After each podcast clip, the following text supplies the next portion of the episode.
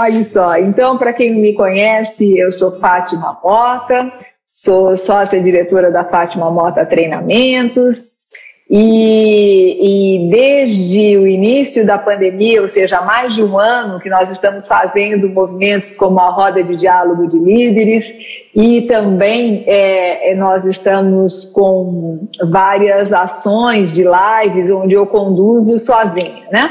Mas eu vou dizer para vocês que a Roda de Diálogo de Líderes eu acho mais legal porque nós sempre ficamos com um convidado, com uma convidada, e aí a gente pode conversar sobre várias coisas, né? E a vantagem de vocês estarem assistindo aqui ao vivo é que vocês podem interagir, né? E a gente gosta muito quando vocês interagem, quando vocês fazem perguntas, quando vocês colocam as suas observações. Então, fiquem à vontade para interagir, porque aí, na medida do possível, a gente vai respondendo, vai conversando com vocês, né? Essa é a vantagem. Mas, de qualquer forma, todo esse material fica sempre à disposição no YouTube é, e a gente sempre também leva para o Spotify, né? Então, caso vocês não tenham oportunidade de assistir agora, vai ficar gravado e vai para o Spotify e vai para o YouTube. É, também para o Facebook a gente coloca, no Instagram também fica no, no, no MGTV, tá? Bom, mas e hoje eu estou aqui com uma pessoa linda, amada, adorada, né? Que eu tenho o maior prazer, porque é uma pessoa doce, uma pessoa especial, que quando eu convido a Maria do Céu, assim, o pessoal, olha aqui, tá um bando de gente assistindo, né? Essa live fica assim repleta de pessoas, porque a Maria do Céu tem muitos seguidores, né? A Maria do Céu é uma pessoa que é o céu em pessoa, né? No, no fundo, a realidade é isso: uma psicóloga, uma escritora, é uma professora, né? Então, assim, mas acima de qualquer coisa, qualquer coisa que eu fale da Maria do Céu é bobagem, porque assim, ela é um ser humano inigualável, né? Eu não sei quem conhece a Céu mais profundamente, acho que o, o, o, ponto, né, Céu, é que, sabe, como, cometer não tinha nessuno, né, direto, quer dizer, como você não tem ninguém, porque é uma pessoa realmente muito especial, ela tem um amor, tem uma docilidade, tem uma gentileza, tem um jeito de olhar para a vida, é, assim, que é só dela, né? E não imaginem que a vida da Cel é fácil, né? Porque quando a gente está aqui, né, Cel, Parece que está tudo lindo, tudo maravilhoso, que a gente não tem problema, que a vida, assim, é um mar de rosas, né? E não é assim. Eu que acompanho a Cel mais de perto, ela tem desafios extremamente sérios na vida dela, extremamente sérios, que ela lida com esses desafios da forma mais linda e mais amorosa possível. Né? Então, quem não conhece a Cel, eu acho que é uma pessoa assim, que é imperdível, né? Imperdível de conhecer. E, e, eu queria dizer também, Céu, que os teus cursos são também imperdíveis, né? Então, não deixem de assistir os cursos e a Céu vai se apresentar e vai falar aqui dos cursos dela, enfim. E a gente vai ter um bate-papo sobre um tema muito especial que, que nós vamos fazer quando a gente acordar dessa tempestade, né? Quem, quem, quem, como é que vai? Que, que, para onde que nós vamos? Então, é uma conversa bem legal.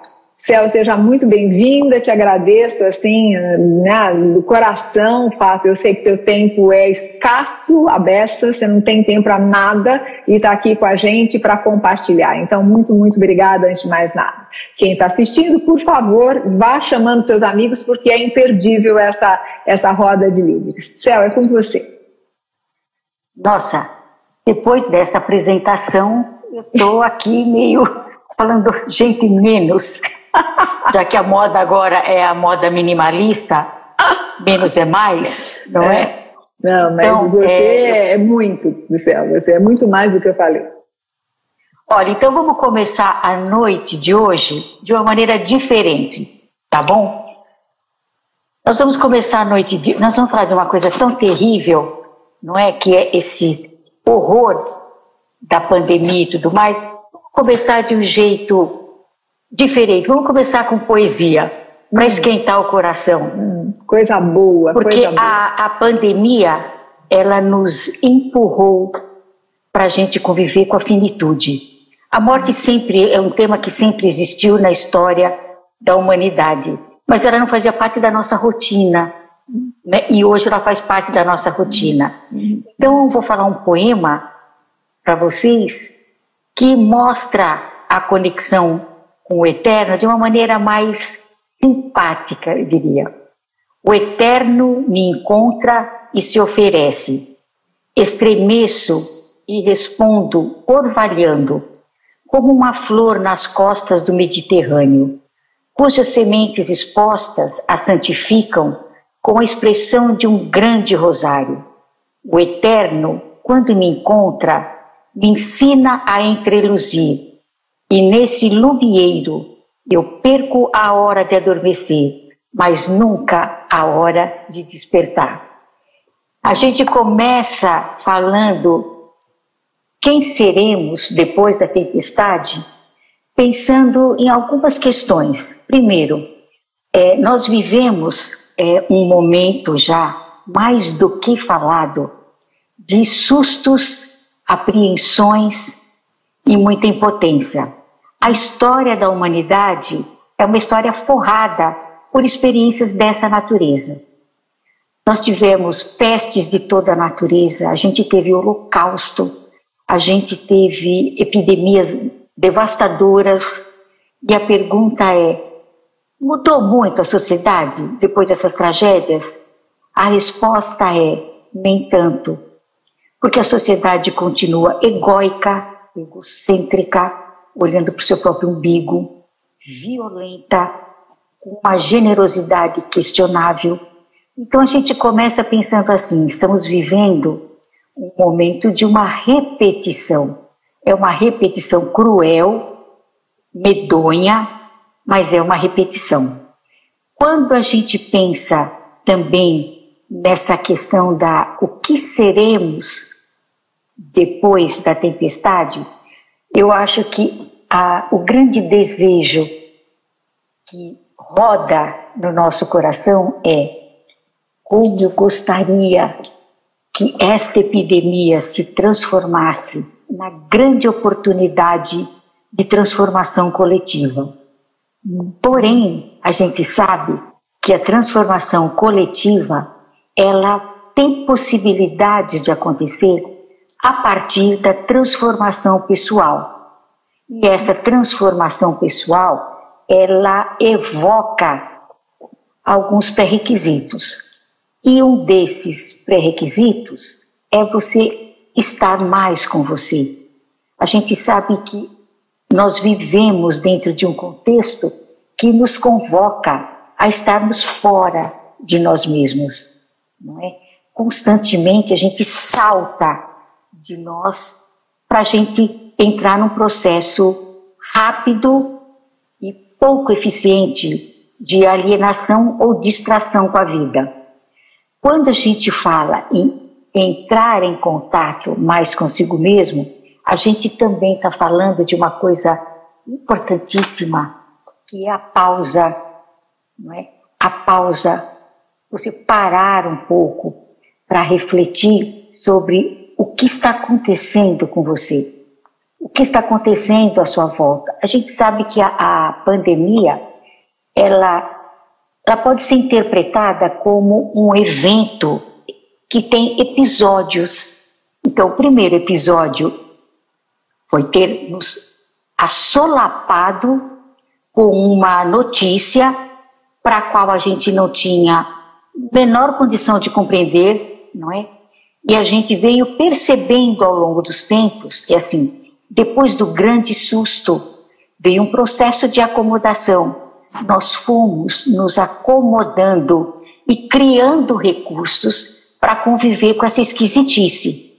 O, o tempo estranho, não é? Estranho, esquisito, pouco efêmero, pesado e denso. Então nós somos nos acostumando, criando estratégias, né? desde você criar recursos para trabalhar de uma outra forma, para olhar a vida de, da janela, e daí para frente. O tempo passou, veio passando, passando, e o que, que a gente pôde perceber? Agora vem o que? A grande inquietude, não só com a doença, mas com as nossas condições de vida. Porque economicamente afetou o país de uma forma tangencial. E aqui vai um parênteses, né? A gente fala muito, estamos todos no mesmo barco. Mentira! Não estamos todos no mesmo barco.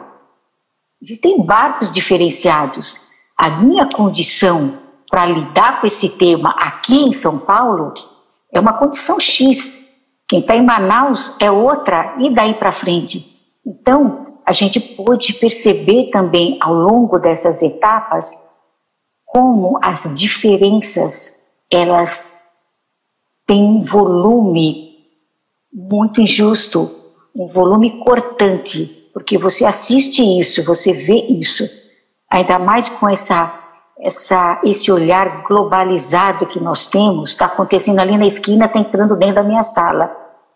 Concordam? Então assim, a vida econômica ela está sendo ela está estrangulando as pessoas. Aí tem muita gente que diz assim: é, mas isso vai produzir uma grande mudança de comportamento.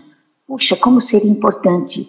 Agora, se a gente pegar alguns episódios da história, a gente vai perguntar: uai, puxa vida, aconteceu aquela tragédia horrível. Parece que não mudou muito a característica a postura do ser humano. Ou as pessoas, elas têm dificuldade de aprendizagem, elas têm uma cabecinha dura, ou a gente pode dizer, talvez não, talvez muita gente se alimente, tem uma retroalimentação das tragédias. Então, elas não deixam vestígio Há estudos, inclusive, que afirmam que, por exemplo, as pessoas que são saudáveis emocionalmente, depois que tiver a vacina, a grande maioria for vacinada e tudo mais, essa história ou esse, é, esse terrorismo da pandemia vai ficar ainda um ano, dois anos é, mexendo com as pessoas. Porém, muita gente vivendo esse estado de coisas acabou desenvolvendo patologias emocionais, assim como muita gente no meio disso tudo já era portador de fobias, de toque, pânico, depressão, transtornos de conduta e etc. Essas pessoas elas não vão conseguir dali um ano, dois anos saírem para por este mundo afora balançando o saltinho, balançando a bolsa, porque isso vai ficar ainda por muito tempo. Então, essa é uma outra experiência que a gente percebe que fica incrustado é? na alma do ser humano. Céu, é, e é lógico. Só, só desculpa te cortar, só para a gente pontuar uma coisa que eu acho que está falando que é muito importante, né?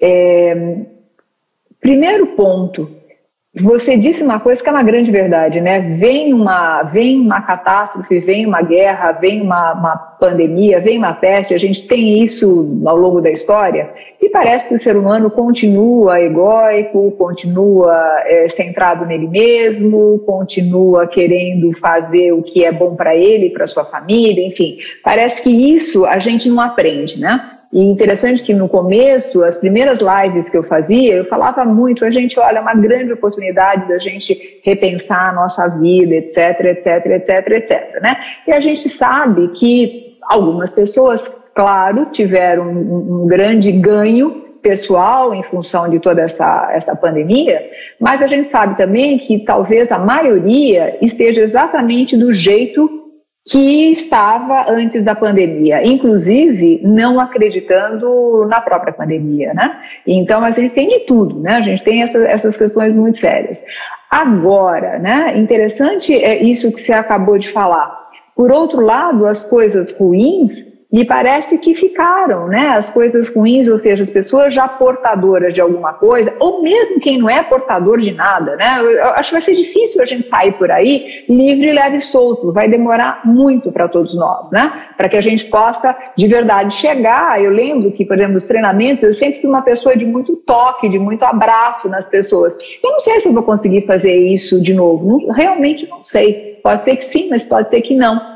Então, é, e pessoas já com alguns distúrbios têm ficado cada vez mais é, é, problemáticas, com questões bastante mais sérias. Então, é interessante observar que as coisas boas a gente não consegue aprender, mas as coisas é, que são é, é, mais nefastas para nós enquanto seres humanos, parece que elas entram né, de uma forma muito forte. É isso mesmo que você quis dizer, Céu?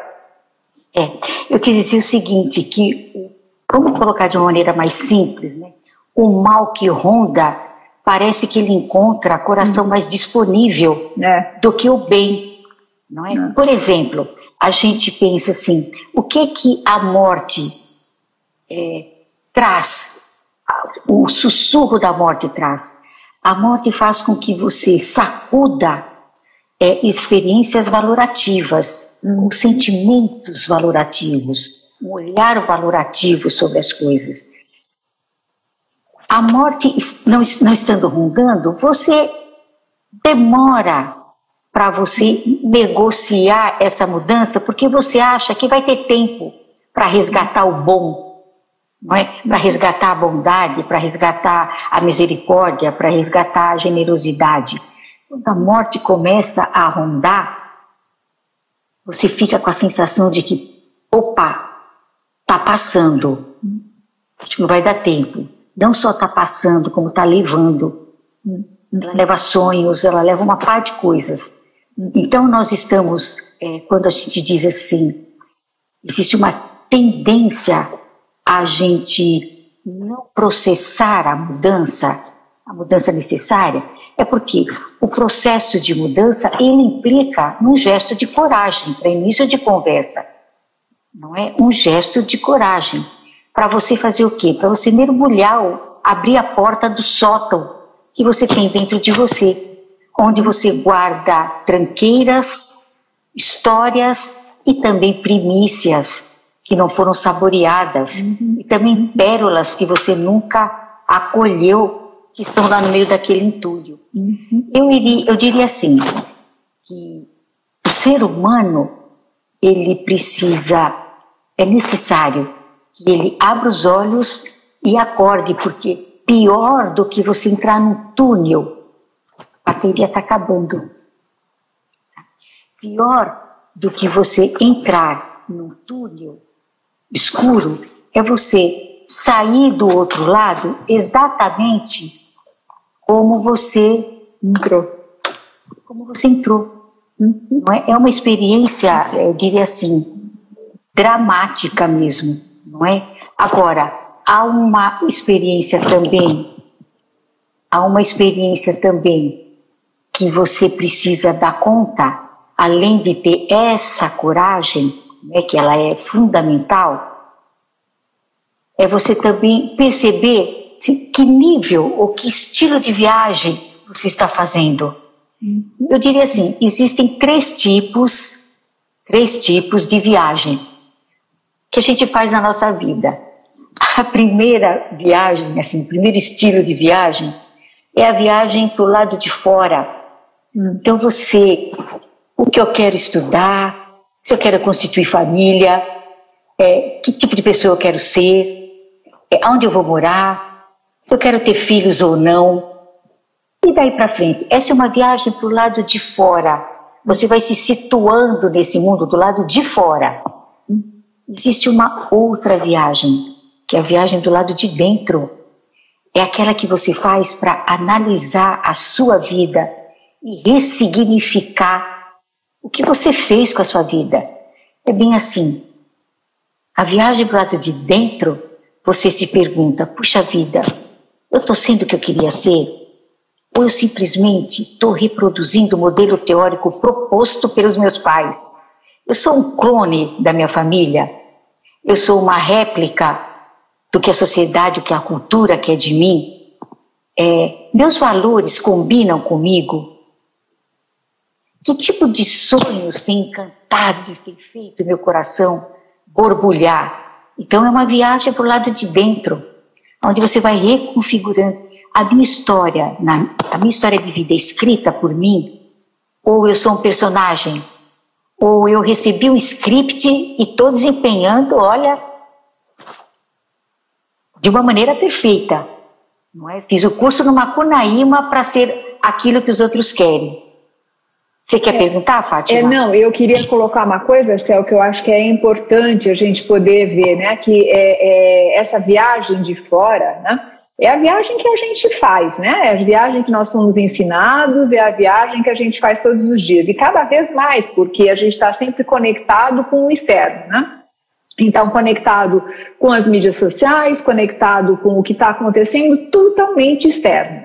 É, e aí, quando nós trabalhamos também, o tempo todo focado nas metas, focado no resultado, então é muito fácil. Eu acho que a sociedade como um todo, durante todos esses anos, fez um treinamento fantástico para que a gente tivesse é, um, essa viagem para fora muito bem feita, servindo a ideais, sejam eles quais forem, mais uma viagem para fora.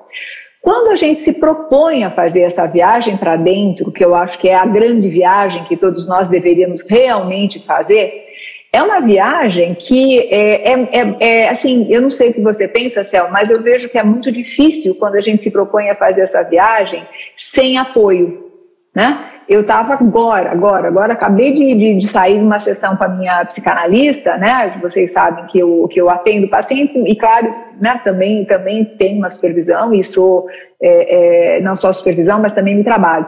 E é impressionante, quer dizer, o quanto que a gente descobre de coisas cada vez que você está com alguém que te faz pensar. Porque, é, de verdade, a nossa, a nossa, nossa mente parece que é tão é, tão, tão mentirosa, né? É, que ela vai engendrando uma história que parece que você é, que é o que você de fato queria ser.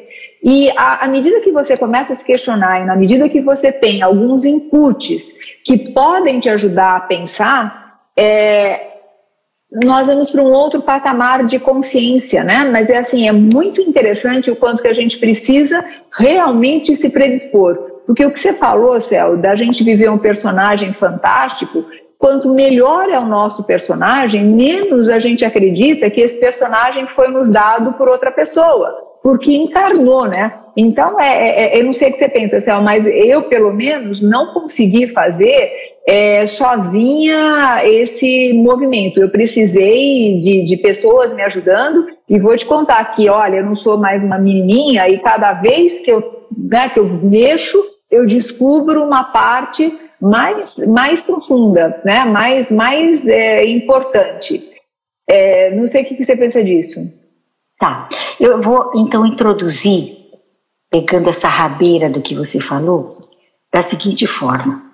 É, uma pergunta que é importante a gente se fazer é como é que eu reajo aos acontecimentos imprevisíveis indizíveis e intransferíveis, que eu não tenho como transferir essa experiência desse momento para outra pessoa, não é? Como é que eu reajo a isso tudo? Quando você fala assim, olha, eu tive que procurar ajuda, etc. Eu digo assim, não espere o último fiapo para você efetivar ou dar início a um processo de mudança. Hum. Porque se você esperar o último fiapo, o último instante, você não vai estar tá fazendo opção por mudança. Alguém está decidindo por você. Uhum. Não é? É importante que você entre em contato com a sua realidade para você perceber o quanto você precisa mudar e precisa de ajuda. Então eu diria assim: está precisando de ajuda? Recorra, recorra recorra a um psicólogo, recorra a um coaching, recorra a um psiquiatra, recorra a um amigo do peito, recorra a um grupo de ajuda, recorra ao grupo de oração. Escute, eu acho isso importante, escute o que os seus amigos do peito dizem para você. Porque o amigo verdadeiro, ele dá para você uma fotografia colorida e ampliada do que ele está vendo em você. Considere o que o amigo do peito tem a dizer. Eu tenho amigos é, que são inenarráveis e são eternos, eu não tenho a menor sombra de dúvida. Porque a amizade que começou quando você estava no jardim da infância com quatro aninhos de idade, perdura até hoje, e como a Fátima, eu não sou uma pré-adolescente ainda, praticamente ainda sou frau, nem fraulein, tá certo? É, tem tempo, tem anos aí de investimento. Então é assim, o momento de crise, ele também assobia para essa revisão de vida. É? é importante mudar. Eu, nesse meio tempo, de março do ano passado para cá, eu já alterei tantas coisas dentro de mim, tantas coisas que eu jamais imaginei que eu fosse gostar de fazer, de ver, de tocar e daí para frente. O que isso, o que essa pandemia produziu? Alargou a minha consciência. Não tenha dúvida. E quando alarga a consciência, nem sempre é de uma maneira azeitada, suave, tá largando, é que bacaninha. Não. Esse alargar da consciência, às vezes vem com questionamento, você fala, nossa, não quero mexer nisso daqui porque vai despencar tudo. Não, não despenca. Não é? A Fátima deu um exemplo dela buscar uma assessoria psicoterápica fundamental. Fundamental. Se você sente que você não tem recursos, você está patinando, então é importante sim. A mudança, ela sugere também alteração no universo das relações. Quando você começa a granjear esse conteúdo mais profundo seu, algumas pessoas parece que elas vão se perdendo no nevoeiro. Isso não é mal, pessoal, porque a vida é uma peregrinação numa caravana. Pessoas vão entrando, pessoas vão saindo. Você nunca vai estar sozinho, porque essa peregrinação ela é tocada, tocada pelo sagrado que olha para você e se apieda de você e deixa um rastro de esperança por onde você passa. Uhum. Eu estava falando, você tem alguma coisa a falar, Fátima? É, não, eu tenho duas coisas. A, a Rejane está perguntando qual é a terceira viagem, né? E as pessoas estão falando aqui umas coisas muito interessantes. Né? Algumas pessoas se dizem, né, não dizendo, que se encontraram na espiritualidade, com certeza, porque a espiritualidade nada mais é quando você vai para o teu coração, né?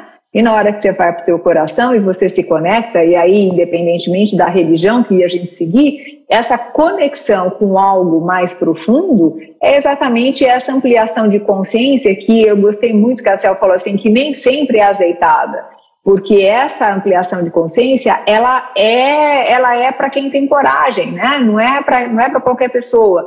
Mas eu acho que tem uma coisa, né, Céu, que quando você tem essa ampliação de consciência, vem uma docilidade, vem uma amorosidade, vem uma verdade que é impagável, que é muito bonito. Agora, precisa ter coragem, é muito mais fácil viver na máscara. Agora, viver na máscara, o que traz na realidade, né? Eu acho que só traz a mentira. Então, quando a gente consegue se aproximar um pouco, né? Porque essa aproximação ela é muito lenta e vai para o resto da vida. E sei lá se a gente consegue terminar a vida é, é, é, com essa máscara retirada. Muito pelo contrário, acho que quando a gente vai se aproximando de pouquinho a pouquinho, aí a gente vai ficando mais verdadeira, a gente vai ficando com mais leveza, né, Wendel, que ele está dizendo aí, vai ficando, vai ficando, eu acho que de, de fato um humano ser e não uma máquina ambulante, né? Porque eu acho que esse, esse caminho para fora nos torna essa máquina ambulante todo o tempo, né, Céu? E aí, é você vai falar da terceira viagem, assim, você. Oh, você até já introduziu coisa. aí, sem saber.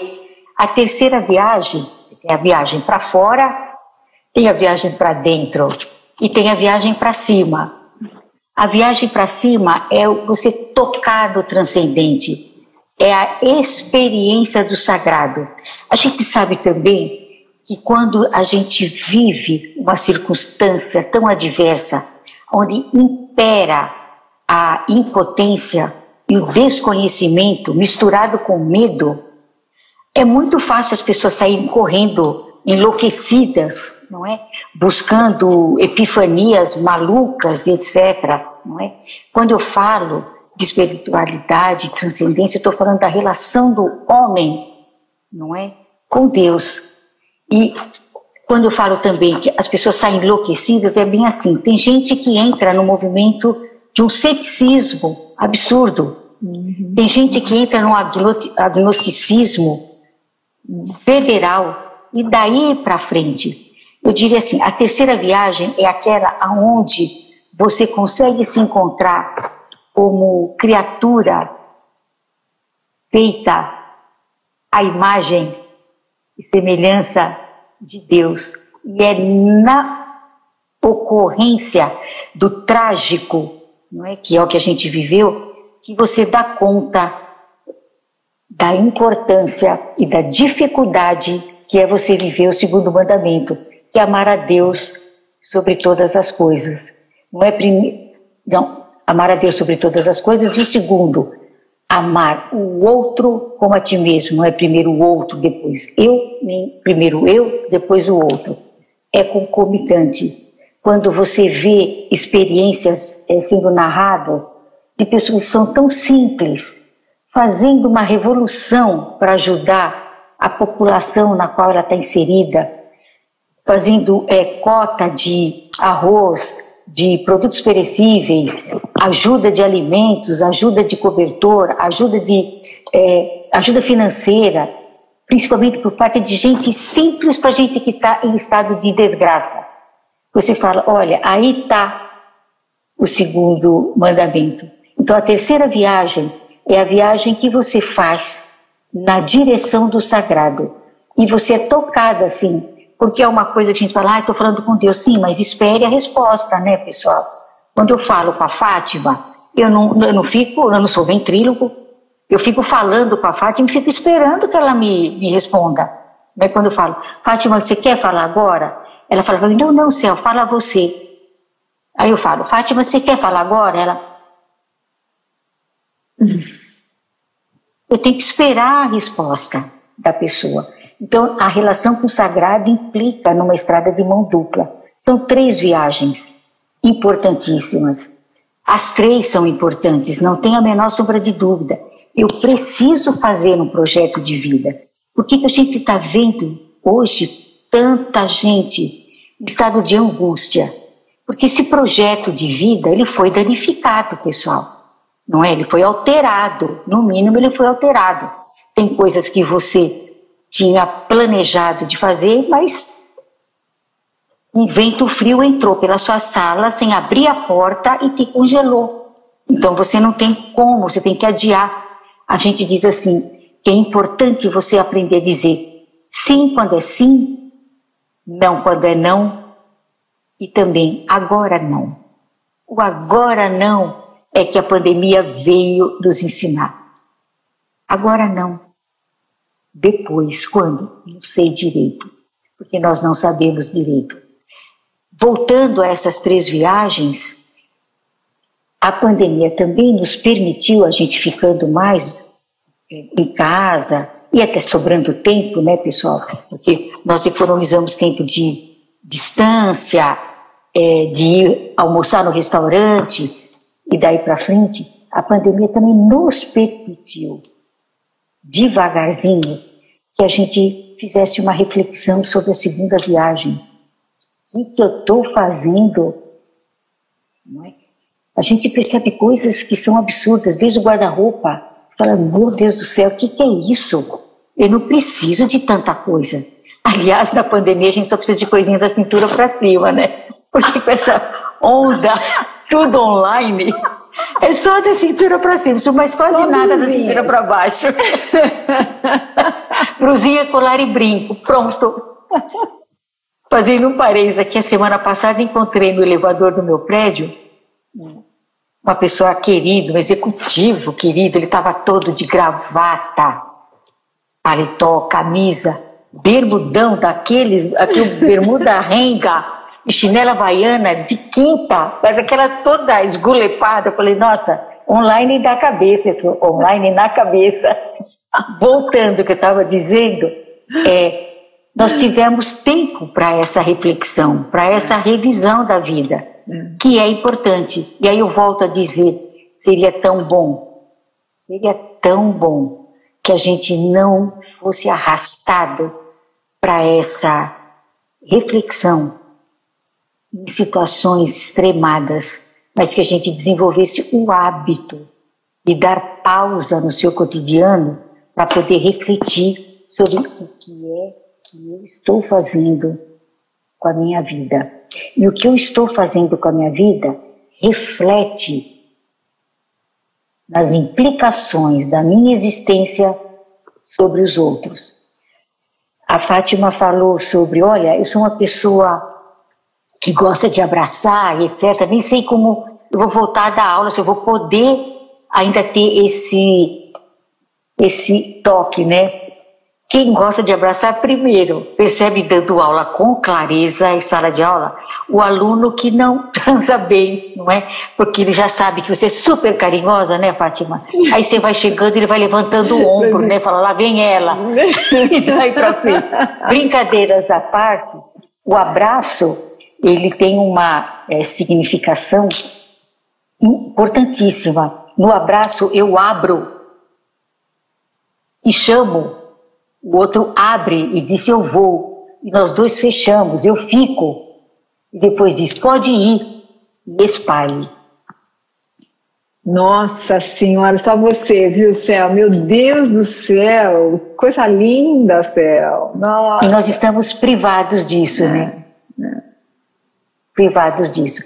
É, Mas a gente é, vai poder recuperar no devido tempo é, é, muito importante a gente dar valor para essas coisas que a gente perdeu, né? E dar valor para a importância disso tudo na nossa vida, né, Céu? E, e, e, é interessante porque quando eu, eu olho assim para muitos executivos com os quais eu trabalho, é, o que eles mais dizem, e eu mesma às vezes digo isso, é, que estou com tempo, porque a gente está correndo, né? O, o Edu está falando que era essa definição novamente, e eu não posso deixar o Edu de falar. O Edu foi a, a última pessoa que eu abracei antes da, da, da pandemia, a gente foi tomar um café, né? E foi a última pessoa que eu abracei mesmo, assim, pessoa externa, abracei meu filho, mas pessoa de fora foi a última pessoa que eu abracei. E outro dia ele veio tomar café aqui, aliás, Céu, a gente precisa tomar café juntos, ele já me cobrou isso, né? E como eu já tomei a vacina, foi a primeira pessoa que eu abracei de novo. Quer dizer, imagine isso depois de um ano e lá vai pedrada, né? Então, olha que louco, né? É, é, que é. Então, é, Céu, eu acho que o pessoal está pedindo para você falar a definição do abraço de novo, falar devagar, para a gente, todo mundo prestar super atenção, porque foi lindo, e depois a gente volta. Eu acho que tem outras coisinhas aí importantes que eu estava falando sobre os executivos. Mas vai lá, Céu, fala do abraço de novo. Falar de afeto sempre rende, né? Sempre Impressionante. Rende. O ser humano, ele é tão mimoso, tão é. delicado, né? Ele é chave, ele é super necessitado do aconchego. Pois é. Isso pois é. faz é. ele valer não tanto. Não é só né? ser humano, né, Céu? Qualquer bichinho. Não, é os bichinhos. Assim, né? Eu não consigo ficar um segundo no meu colo. Eu tô com uma aqui atrás de mim, outra, eu tô toda torta, porque sempre tem um querendo ficar pertinho porque é quentinho, né? Então, assim, acho que tudo que tem vida precisa de aconchego, né? Tudo que tem tem, tem, tem, tem algum tipo de. E aí, falando dessa. É, tudo, tudo que, é, que é criado de alguma forma, gestado né, por essa inteligência superior, que a gente pode ter os vários nomes que a gente tiver, as plantas, né, o Wendel está falando, né? Quem não gosta de carinho, a Sônia está falando, está todo mundo oriçado com isso, viu? Porque é mesmo, né? Mas eu acho que tudo que tem vida é, precisa do toque, precisa do carinho, precisa esse, desse aconchego. Mas vai lá para a definição do abraço, Céu. Que você falou. Definição do abraço é. Não, porque você está falando. Sim. Eu abro os braços e convido, venha. Aí a pessoa diz, eu vou. A gente se abraça e fecha, se aconchega. Depois a gente abre e diz, espalhe, divida. Porque o afeto é assim: quanto mais você espalha, mais se multiplica e mais volta para você. Já que a gente está falando de afeto e coisinha mimosa, eu vou contar uma coisinha para vocês. Há anos atrás, eu estava dando um curso era uma espécie de convento em Aldeia da Serra. É, tinha uma sala de convenções lá, muito simples, uma coisinha mimosa. Todo em ogival, aquelas portas arredondadas, etc. E do lado de fora tinha, olha, era uma infinidade de azaleias em arvoredinhos, hum, de todas as cores. Aí eu dei o primeiro dia do curso dentro da sala de convenções. No segundo dia eu já estava. Ai, sabe aquela coisa, já está fazendo esforço? Eu vou dar lá fora, vou dar no meio das azaleias, naqueles campos lindos. E aí eu estava andando, isso no primeiro dia, no final da, do primeiro dia, eu estava andando por entre aquelas azaleias, nossa, aquilo enternecendo meu coração. E uma bióloga que estava no curso, ela estava comigo e falava: Nossa, mas que. Nossa, mas que coisa impressionante. Eu, aí eu falei para ela: Nossa, em toda a azaleia tem uns risquinhos numa das pétalazinhas. O que, que é isso? Nossa, que incrível, né? Parece que é uma coisinha que não deu certo, porque não tem nas outras. Aí ela falou assim: Olha, eu vou te explicar o que é isso. Isso se chama guia de néctar, ou mapa de néctar. Olha. Aí ela falou assim: sabe o que é? O geniceu da flor está lá embaixo, está também embaixo. E nem sempre a flor consegue se autofecundar. Então, na flor, existe um chamarizinho, como se fosse um pisquinho alerta ali, que evoca a presença dos alados, são é, borboletas, beija-flores e daí para frente. E aí eles vêm, pim, e eles ficam ciscando ali. Na minha linguagem poética, eles ficam dançando, eles não ciscam, eles dançam. Eles ficam dançando e o pólen cai. E esse pólen que cai vai fazendo com que a polinização ocorra.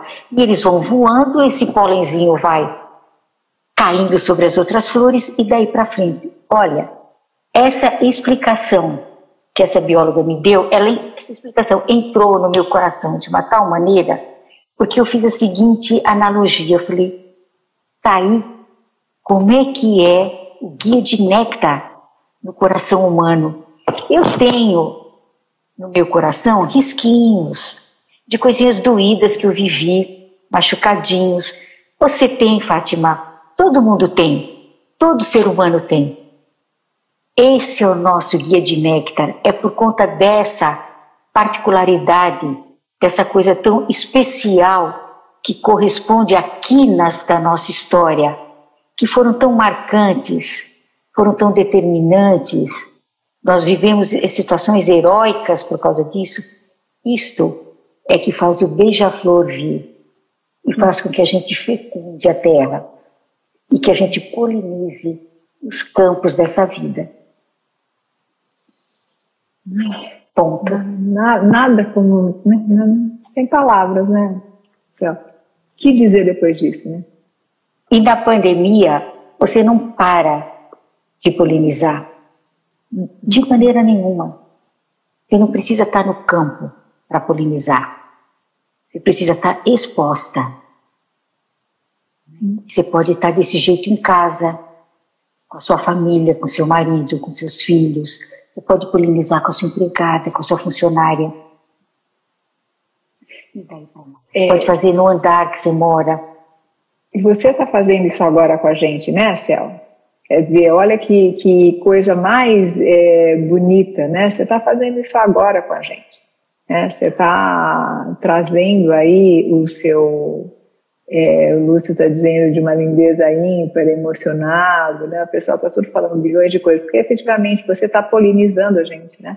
Quer dizer, está trazendo essa possibilidade da gente lembrar que nós somos é, mais do que a gente imagina que é, no sentido de poder, mesmo com pandemia, mesmo com todo o sofrimento que talvez a gente esteja, fazer movimentos profundos é, de polinização, né? Então é bonita essa história do mapa, né? Onde, como é que está o nosso mapa? Como é que, o que, que a gente está atraindo, né? Que tipo de pensamentos, que tipo de emoções, que tipo de posturas, né? Que tipo de comportamentos, o que que a gente está fazendo, né? E por que que a gente está fazendo o que está fazendo?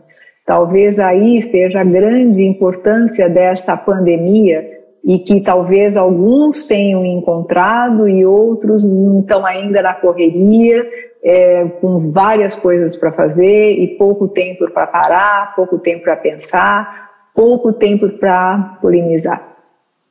É isso mesmo. E outra coisa também que a gente pode ampliar é assim: que bobagem, que besteira é você cobrir os risquinhos da pétala porque tem gente que faz isso, não é? Põe maquiagem sobre esses pedaços da história de vida, né? Esconde, etc. Bobagem. Você está escondendo o que você tem de melhor. Você está escondendo, você está mascarando o que você tem de melhor, que é o que você viveu, o que a vida esbarrou em você e fez toda a diferença. Eu quero deixar meu dia de néctar assim, piscando no ar, soltinho no ar. Isso não significa é, que eu não tenho que tomar cuidado, tenho que tomar cuidado com essa vida que Deus me deu. Isso é minha obrigação de fazer. Cuidar para que essa, essa experiência diária, diária, de me tornar uma pessoa melhor, eu tenho motivos de sobra na minha vida para lutar para ser todo dia um pouquinho melhor não é? Isso ocorra.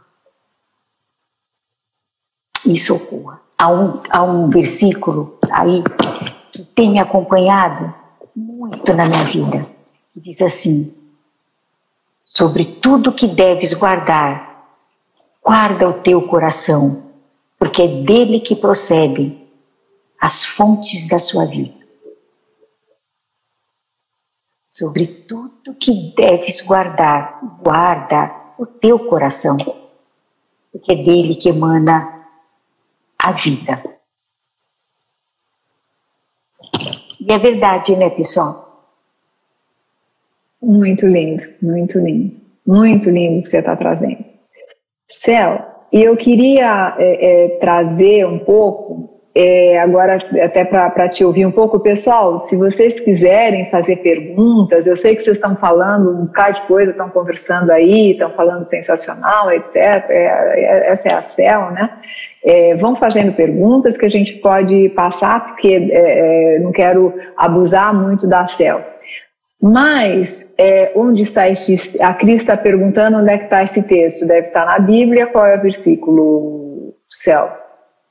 O versículo, eu, devo, eu tenho aqui, um minutinho só. Enquanto a selva. Provérbios. Ah, Provérbios 4, 3. Tá. Provérbios 4, 3. É, é, eu, eu, queria colocar um pouco é, algumas questões. É, eu, são essas coisas que acontecem na vida. Eu, eu, eu, entrei em contato com várias coisas que o Calegares né, é, é, escreveu, Sim. fez, e ele fez a passagem agora, que é uma coisa bem dolorida, porque eu acho que ele deixou tanta coisa, né? Uma pessoa tão especial. E aí, Céu, tem uma coisa que ele fala é, que é, é, tem a ver com a questão do, da importância do prazer na vida, né? Da importância da gente poder é, ser mais leve na vida, né? a importância de não ficar tão preso aos propósitos, aquela coisa muito pesada, né? É, e, e, e eu estava discutindo isso, conversando sobre isso, e, e, é uma coisa interessante a gente pensar, né? E aí eu estava ouvindo você falar, é, você ensina para gente esses pequenos prazeres, né? quer dizer, é, é olhar para um local onde tem né, várias azaleias, mas não precisavam ser várias azaleias. Pode ser uma azaleia que está no teu jardim, pode ser uma azaleia que você vê é, no teu caminho, que você está fazendo uma, uma corrida ou está fazendo uma caminhada, não importa, né? Pode ser uma árvore, pode ser uma folha. Né? Então, como eu estou olhando para essas belezas que a vida me dá a todo momento e o quanto que o meu olhar, né, é, entrecruzando aí o caminho de fora com o caminho de dentro e com essa coisa mais, né, com, com essa com o sagrado, como que o meu olhar pode ter um olhar de prazer, né? Porque eu acho que é, é, é quando a gente olha para essas questões, isso traz é, um, um, um, imenso prazer, né? Um imenso prazer na vida da gente. Então, como é que é essa história de olhar para fora, ter o um olhar tão tão mimoso, adoro quando você fala isso, né? Um olhar tão mimoso que eu consigo enxergar a beleza de uma cor, a beleza de, um, de uma flor, a beleza de um ser humano que passa perto de mim, seja o que for. E faço esse movimento do externo para o interno, e esse movimento, com certeza, imediatamente me conecta com algo mais sagrado, né? Então, é, como é que é isso, Céu? Como é que, como é que você como é que você vê o prazer prazer dentro disso que você falou? Tá. Eu digo assim, que o prazer, ele não precisa estar pendurado em grandes epifanias, né? Em acontecimentos faraônicos, etc. O prazer, ele pode estar é, conectado a sutilezas. Eu sempre chamo de, eu não quero perder a inclinação para encontrar belezas escondidas. Eu aprendi também porque é um aprendizado, você, você exercita também esse olhar, é? esse olhar que descansa sobre as coisas que estão à sua volta, descansa com calma. É, eu estudei no colégio de freiras, as pessoas conhecem essa história. E nesse colégio de freiras tinha os parapeitos nas janelas com miosotes. Para quem conhece miosotes, é uma florzinha menos que a cabecinha desse meu é um negocinho, eu diria, quase inexpressivo. Ele é, ela é azulzinha, uhum. tem um, ping, um pinguinho amarelo. E aquela, a, aquelas florzinhas, elas fizeram uma companhia para mim quando eu era pequena. Houve uma época em que minha mãe esteve doente, eu fiquei um tempo razoável no externato. Então eu ficava com na pontinha do pé, com a mãozinha pendurada ali, meus olhos batiam naquelas flores e falava, nossa, eu viajava naquilo. Da mesma forma como eu viajava com um copo de leite, pegava aquele talinho amarelo, esfarelava, punha dentro do copo e falava, hum, deve ser isso que faz os pássaros voarem. Nossa, o que, eu, o que eu lasquei do talinho amarelo dentro de mim não foi brincadeira, esfareladinho. O olhar da direção das sutilezas da vida é um olhar que você também exercita, não é?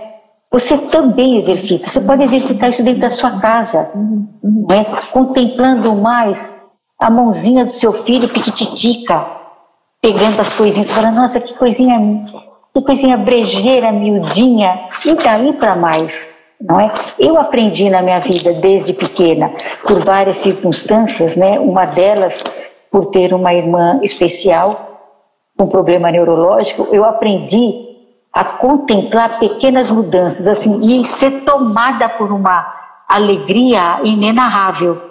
E isso eu uso na minha vida para todas as coisas, inclusive para minha vida profissional.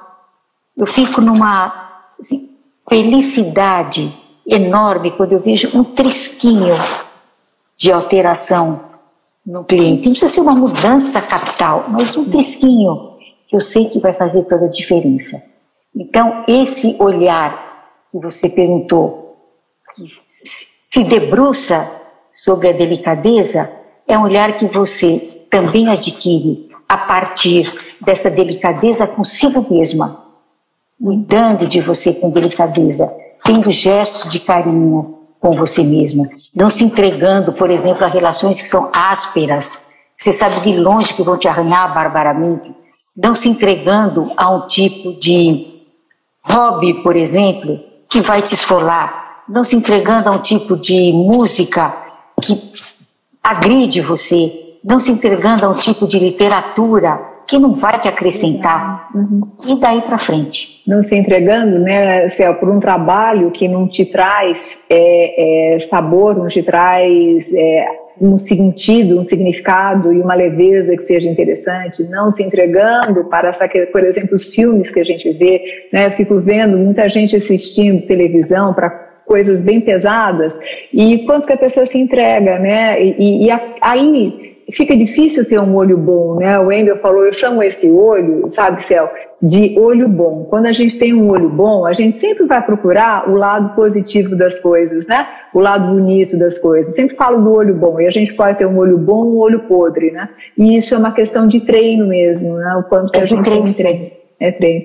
E você sabe, Céu, é, você falou, eu vou te contar uma coisa que você não sabe, a gente não teve oportunidade de conversar.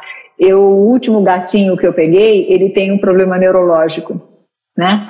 E, e, é interessante porque ele é todo, ele tem uma questão de, ele tá com todo, ele puxa a perna, enfim, é um problema bem, bem difícil. E aí eu fiquei me perguntando, né, por que será que esse gato veio parar na minha vida? Né? E por que, que ele tem esse problema? O que, que ele está me ensinando, né? Porque alguma coisa ele está me ensinando. Nada acontece na vida por acaso, como você falou, né?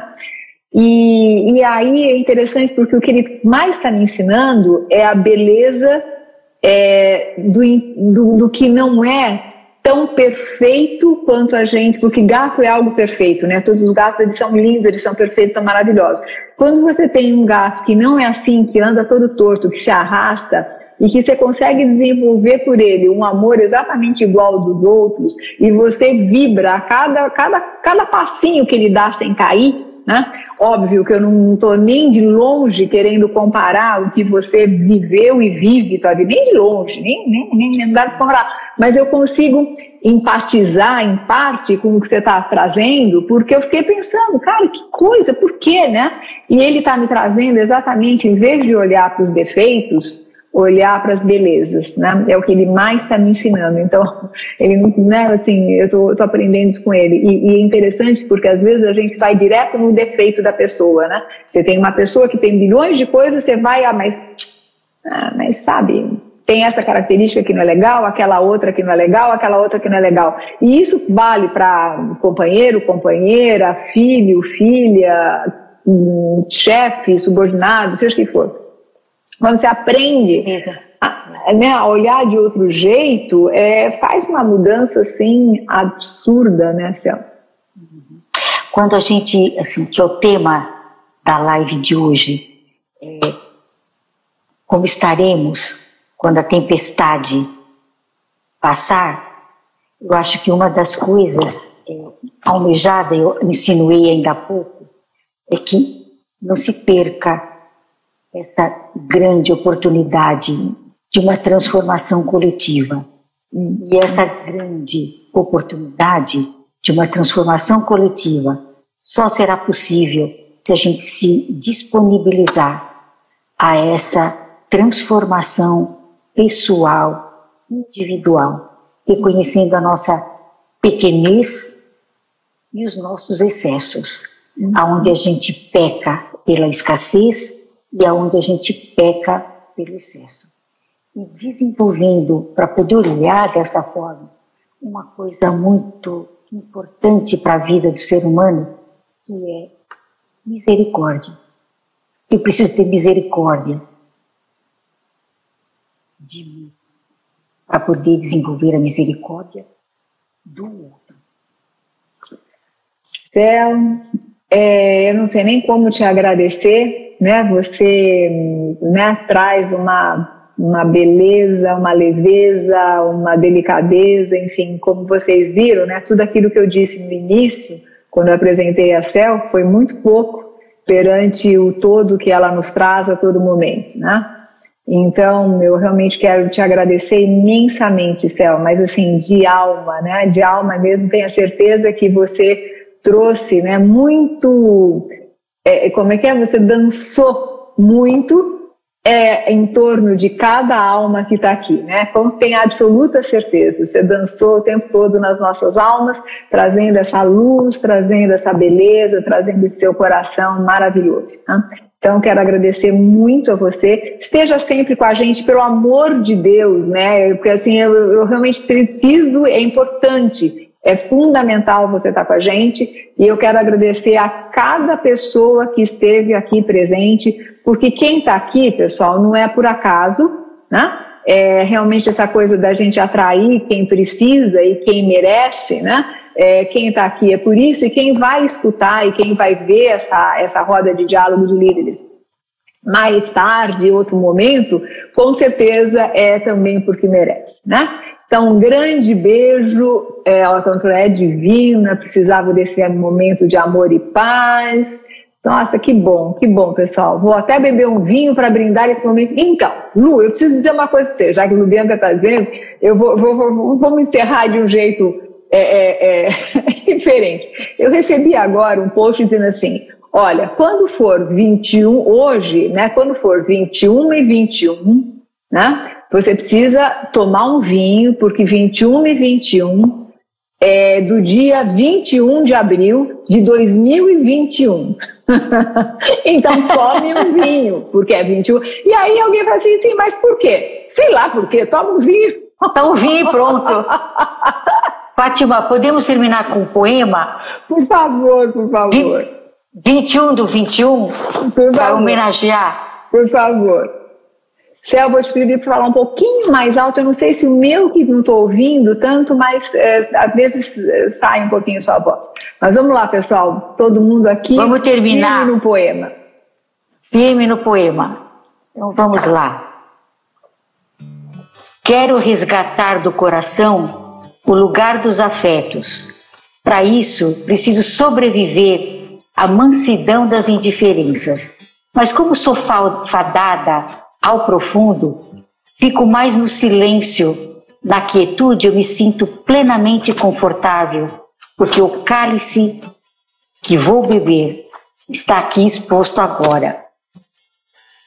Reclinada sobre a mesa, penso no que está por vir. Pacifico minha alma, realinhando tendências, tendências e temperamentos. E vendo a noite ao longe, lá longe, onde existe o um mistério, as estrelas o acortinam, puxa, e eu durmo em paz.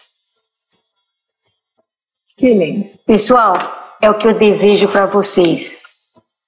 Que o mistério da autodescoberta traga para cada um de vocês uma doce noite de sono. E até a próxima.